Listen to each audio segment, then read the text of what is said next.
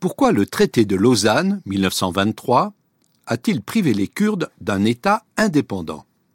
Le 24 juillet 2023, une importante manifestation kurde a rassemblé à Lausanne quelques 6000 personnes. C'est dans cette ville que, cent ans plus tôt, avait été signé le traité qui fixa les frontières de la Turquie moderne en rayant de la carte l'existence des États kurdes et arméniens. La région qu'on appelle aujourd'hui le Kurdistan désigne une zone située en Asie occidentale qui s'étend sur près de 520 000 km contrôlée par quatre États différents. La Turquie au nord, la Syrie à l'ouest, l'Irak au sud et l'Iran à l'est. Dans ces pays, les mesures répressives à l'égard des Kurdes ont été nombreuses depuis un siècle. En 1988, Saddam Hussein bombarda les zones kurdes avec des gaz chimiques, faisant près de 180 000 morts. En Syrie, où vivent 2 millions de Kurdes, ceux-ci sont considérés comme des apatrides et ne jouissent d'aucun droit culturel ou politique. En Iran, les provinces peuplées en majorité de Kurdes sont lourdement touchées par la pauvreté et les contestations sont systématiquement réprimées.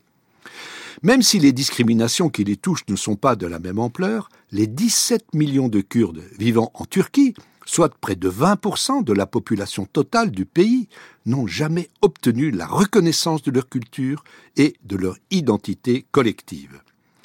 Ces diverses formes de répression expliquent que plus de 40 millions de Kurdes ont été contraints à l'exil depuis le début du XXe siècle. Pour comprendre pourquoi le Kurdistan n'est pas devenu un État indépendant, il faut rappeler que le modèle politique des États-nations, fondé sur le principe de la souveraineté du peuple, s'est imposé en Europe et en Amérique au XIXe siècle. Les élites issues des minorités qui faisaient partie des empires multiethniques, comme l'Empire ottoman, ont repris à leur compte ce modèle en mettant à profit les désordres et les ruptures qu'a provoqué la Première Guerre mondiale le traité de Sèvres, signé en 1920, entérina les revendications des Arméniens et des Kurdes en ouvrant, sur le plan juridique, le processus de formation d'un État souverain. Mais cette logique nationale contribua aussi à accélérer l'effondrement de l'Empire ottoman. La République de Turquie fut proclamée en 1923 par Mustafa Kemal. Celui-ci ayant refusé d'entériner le traité de Sèvres, les Alliés acceptèrent de nouvelles négociations qui aboutirent au traité de Lausanne. Son application entraîna des échanges forcés de population entre la Turquie et la Grèce. Quant aux Arméniens et aux Kurdes, ils furent privés de leur État. Au lendemain de la Seconde Guerre mondiale, la Charte des Nations Unies confirma le principe du droit des peuples à disposer d'eux-mêmes, mais sa portée juridique fut limitée aux situations coloniales.